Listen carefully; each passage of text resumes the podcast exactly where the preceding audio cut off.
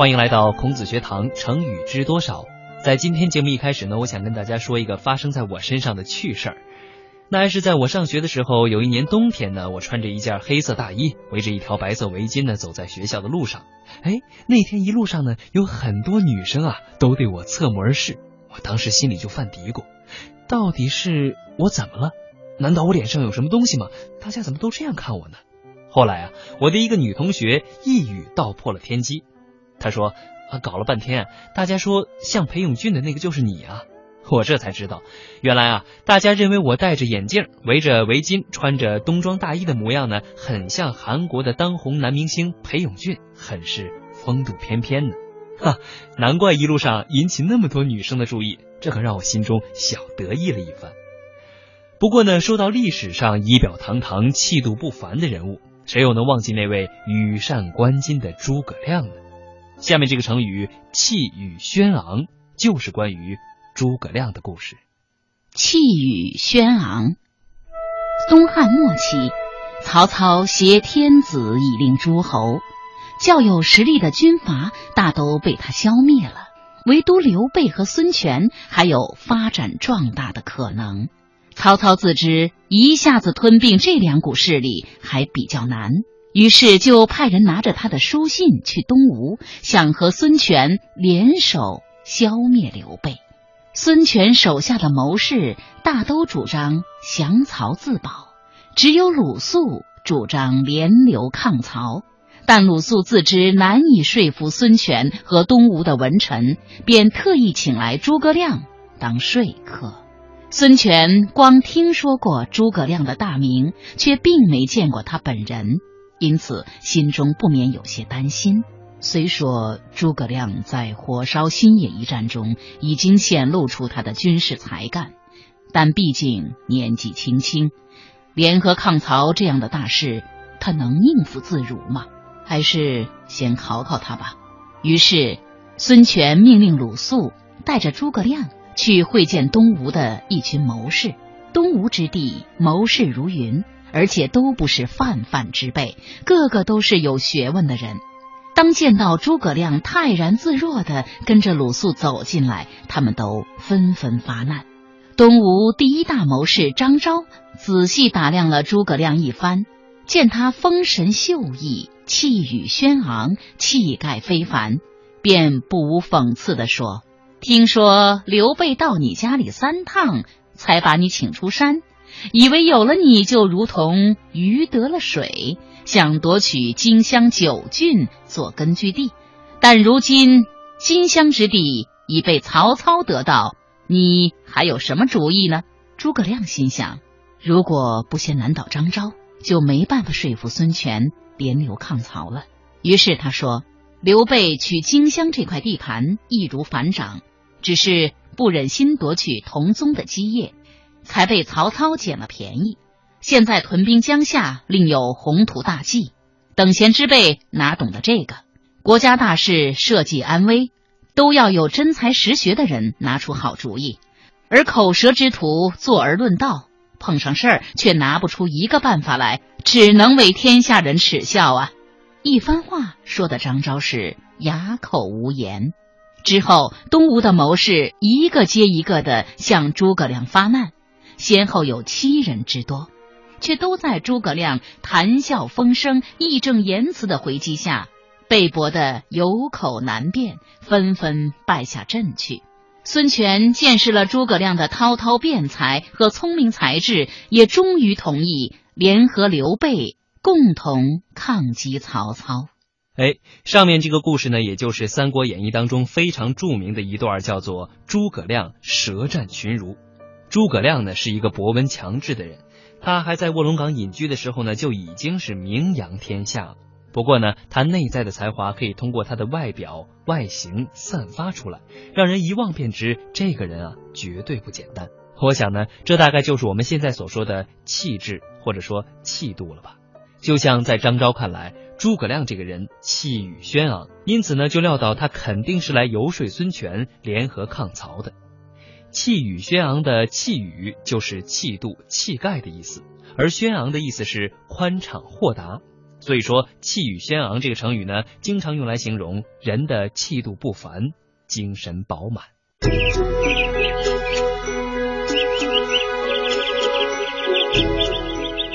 眠不觉晓，处处闻啼鸟。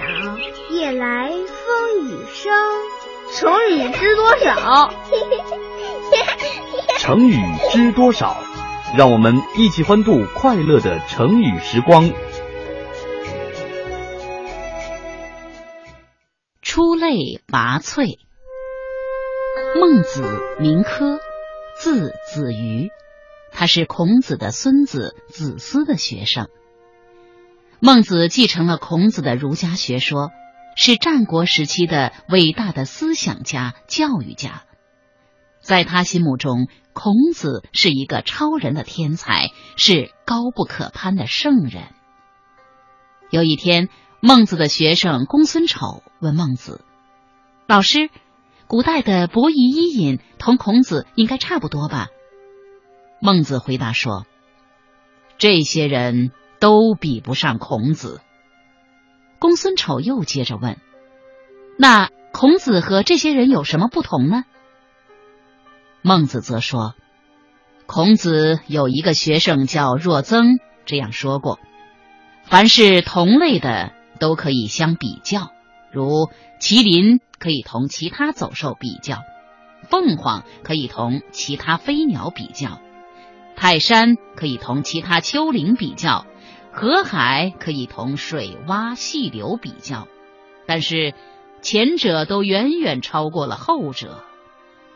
圣人和其他人也是同类，但圣人却已远远超出、高过其他人了。这是出于其类，拔乎其萃。自有人类以来，没有人比孔子更伟大了。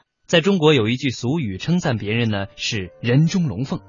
龙和凤都是非常尊贵显赫的，而如果把一个人比喻成龙或者凤，那自然是说这个人非同一般。就像孔子就曾经被他同时代的人呢称作为凤。那我们刚才听到的这个成语“出类拔萃”呢，其实可以用来表达同样的意思。出类拔萃的“拔”就是超出、超过的意思，而“翠”呢是指草丛。出类拔萃就是说人的品德才能非常出众，超出了一般人，也可以用来形容事物的超群绝伦。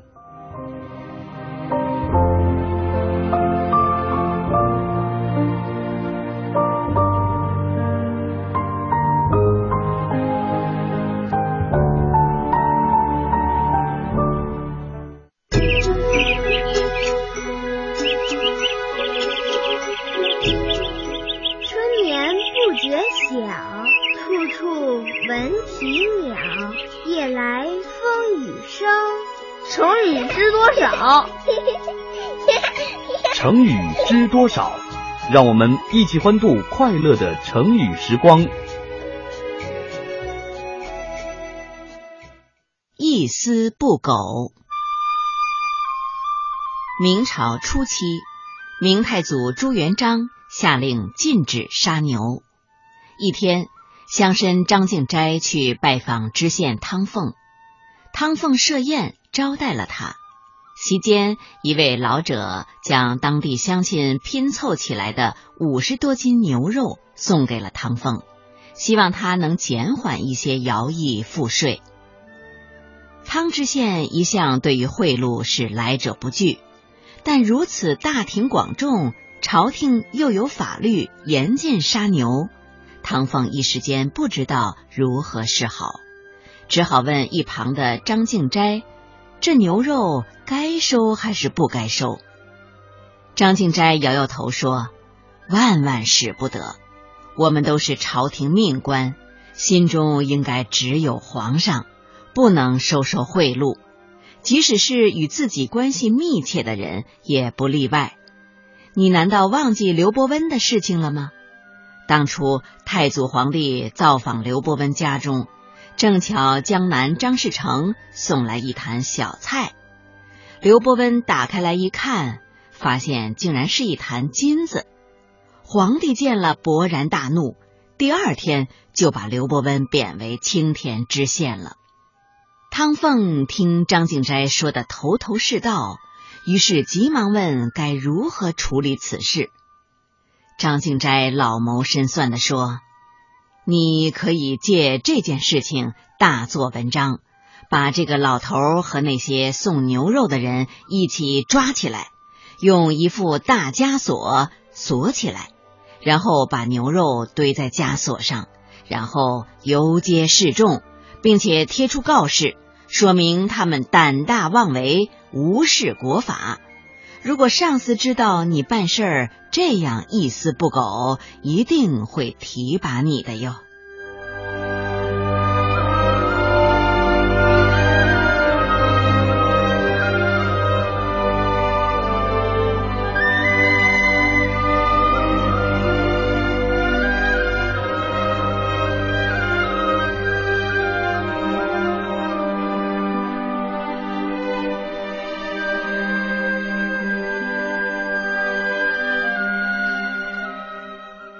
上面所说的这个一丝不苟的故事，是出自于清朝吴敬梓所写的小说《儒林外史》当中。丝呢是古代的一种计量单位，十丝为一毫，而百丝呢为一厘，也表示非常小或者非常少的量。而苟呢是苟且、马虎的意思。一丝不苟是说对每一个细节都很审慎，连最细小的地方也不马虎，用来形容办事认真。按道理说，一丝不苟呢是一个褒义词，但是我们刚才听到的《儒林外史》的故事当中呢，它的用法却带有一些讽刺的意味。为什么呢？这个啊，其实跟《儒林外史》这本书是不无关系的。《儒林外史》呢是中国清代的一部现实主义的长篇讽刺小说，它主要描写了呢封建社会后期的知识分子以及官绅的活动和精神风貌，讽刺了那些因为热衷于功名富贵而造成的极端虚伪恶劣的社会风习。所以呢，故事当中张敬斋告诉冯知县如何的一丝不苟的钻营官场，也体现了作者吴敬梓对于这些注重功名利禄之徒的讽刺罢了。春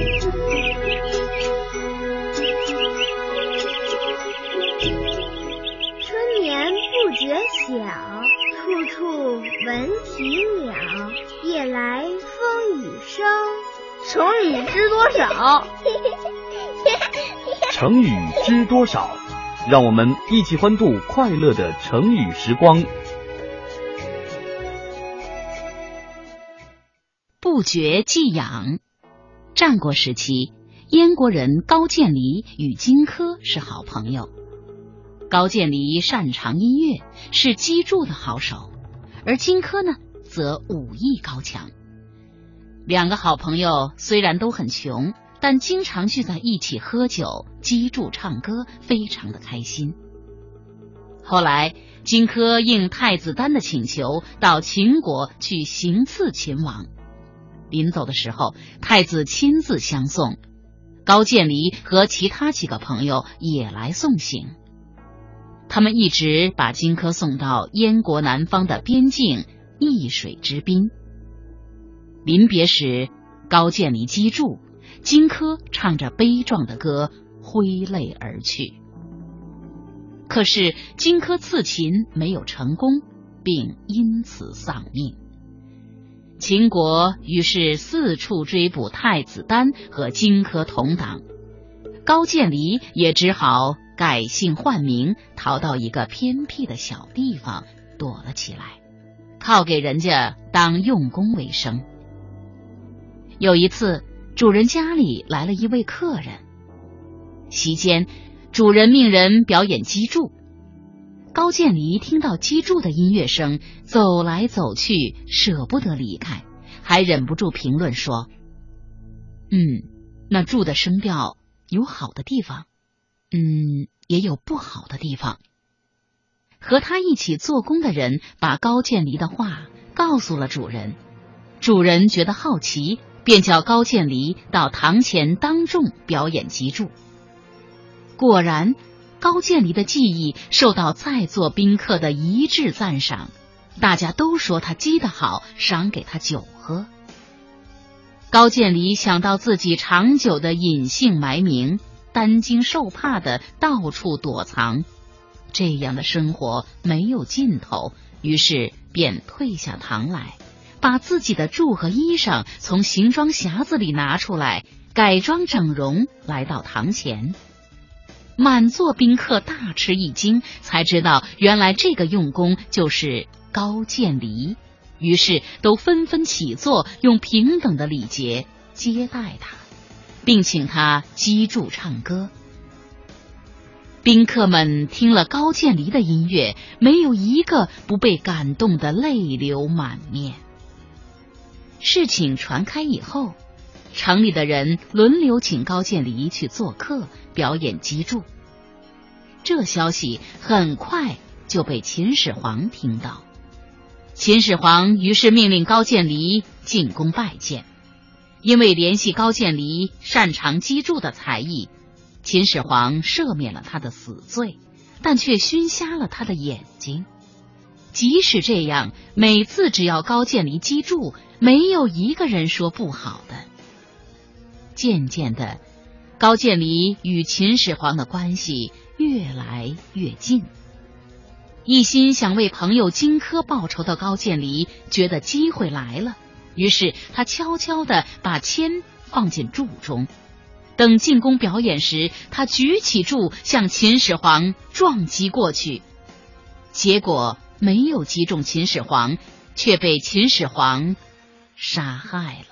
我相信啊，如果您擅长于某一种技艺，一旦碰到机会呢，是不是也会情不自禁的想表现一下，就好像手痒痒那样，忍耐不得呢？我们把这种情况呢，就叫做技痒。这个成语故事呢，还有一个让我们好奇的地方，就是让高渐离寄养的那个乐器柱，到底是个什么东西呢？柱呢，是中国古代的一种击弦乐器，它的形状呢，有点像另外一种乐器古筝。据说呢，柱它的一头比较大，而尾部呢是很细长，首尾两端呢各镶一排竹钉，缠着有十三根弦。另外呢，柱是中空的。如果说高渐离果真在他的共鸣箱中灌满了铅，那确实是一件颇有杀伤力的武器呢。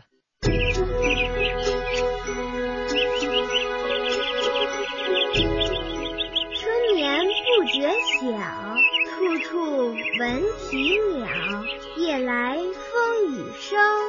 成语知多少？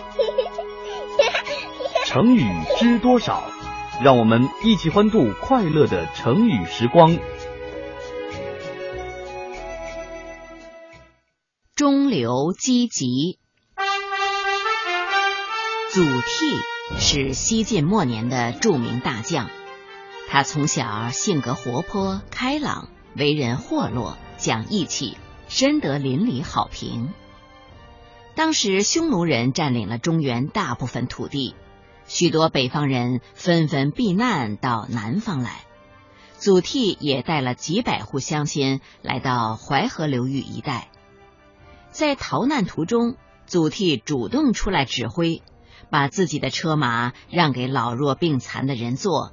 自己的粮食、衣服也分给大家一起吃用，大家都十分敬重他，推他做首领，希望祖逖带领他们早日夺回中原。祖逖一队人马千辛万苦，终于渡江到了建康。祖逖劝琅琊王司马睿说：“晋朝大乱，主要是由于皇室内部自相残杀。”使敌人趁机攻进了中原。现在中原的百姓遭到敌人残酷迫害，人人都想要起来反抗。只要大王下令出兵，派我们去收复失地，那么北方各地的人民一定会群起响应。但司马睿并没有恢复中原的打算，他听祖逖说的有道理，不好推辞。只是勉强答应他的请求，派他做豫州刺史，拨给他一千人的口粮和三千匹布。至于出兵的人马和武器，则叫祖逖自己想办法。祖逖带着随同他一起来的几百户乡亲，组成一支队伍，横渡长江。船到江心的时候。祖逖拿着船桨在船舷边拍打，向大家发誓说：“我祖逖如果不能扫平占领中原的敌人，绝不再过这条大江。”他激昂豪壮的气概，使随行的壮士个个感动，人人激愤。祖逖的军队一路上也得到人民的支持，迅速收复了许多失地。当时长江以北还有不少豪强地主，趁中原大乱的机会，他们占据领地，互相争夺。祖逖说服他们停止内争，跟随他一起北伐。对不听号令、依附敌人的，就坚决打击。祖逖的威望也越来越高了。祖逖领导晋兵艰苦斗争，逐步收复了黄河以南的全部领土。晋元帝即位后，因为祖逖功劳大，封他做了镇西将军。祖逖继续一面操练士兵，一面扩大兵马，准备接着北伐，收复黄河以北的国土。可是昏庸的晋元帝对祖逖竟放心不过，怕祖逖势力太大不好控制，便派人来统管北方六州的军事，以此来监督祖逖。不久后，东晋王朝内部矛盾激化，王敦擅政，祖逖忧虑王敦和东晋政权对立。导致内乱爆发，心中又是忧虑又是气愤，终于含恨病死了。中原的人民听到祖逖逝世的消息，万分悲痛，许多地方的民众还为他建了纪念的祠堂。大家也许还记得我们曾经说过的一个成语“闻鸡起舞”，它的主人公呢，就是我们今天的故事当中所说到的祖逖。祖逖带领人民收复失地，他拿着船桨在船舷边拍打，来激励大家的故事，就是成语“中流击楫”的由来。中流呢，就是说河流的中央，而楫呢，就是船桨的意思。因为祖逖中流击楫的故事呢，这个成语也因此用来被比喻那种充满豪情的斗志和壮烈的气概了。好了，今天的孔子学堂成语知多少到这里就要结束了，感谢收听，我们下期再会。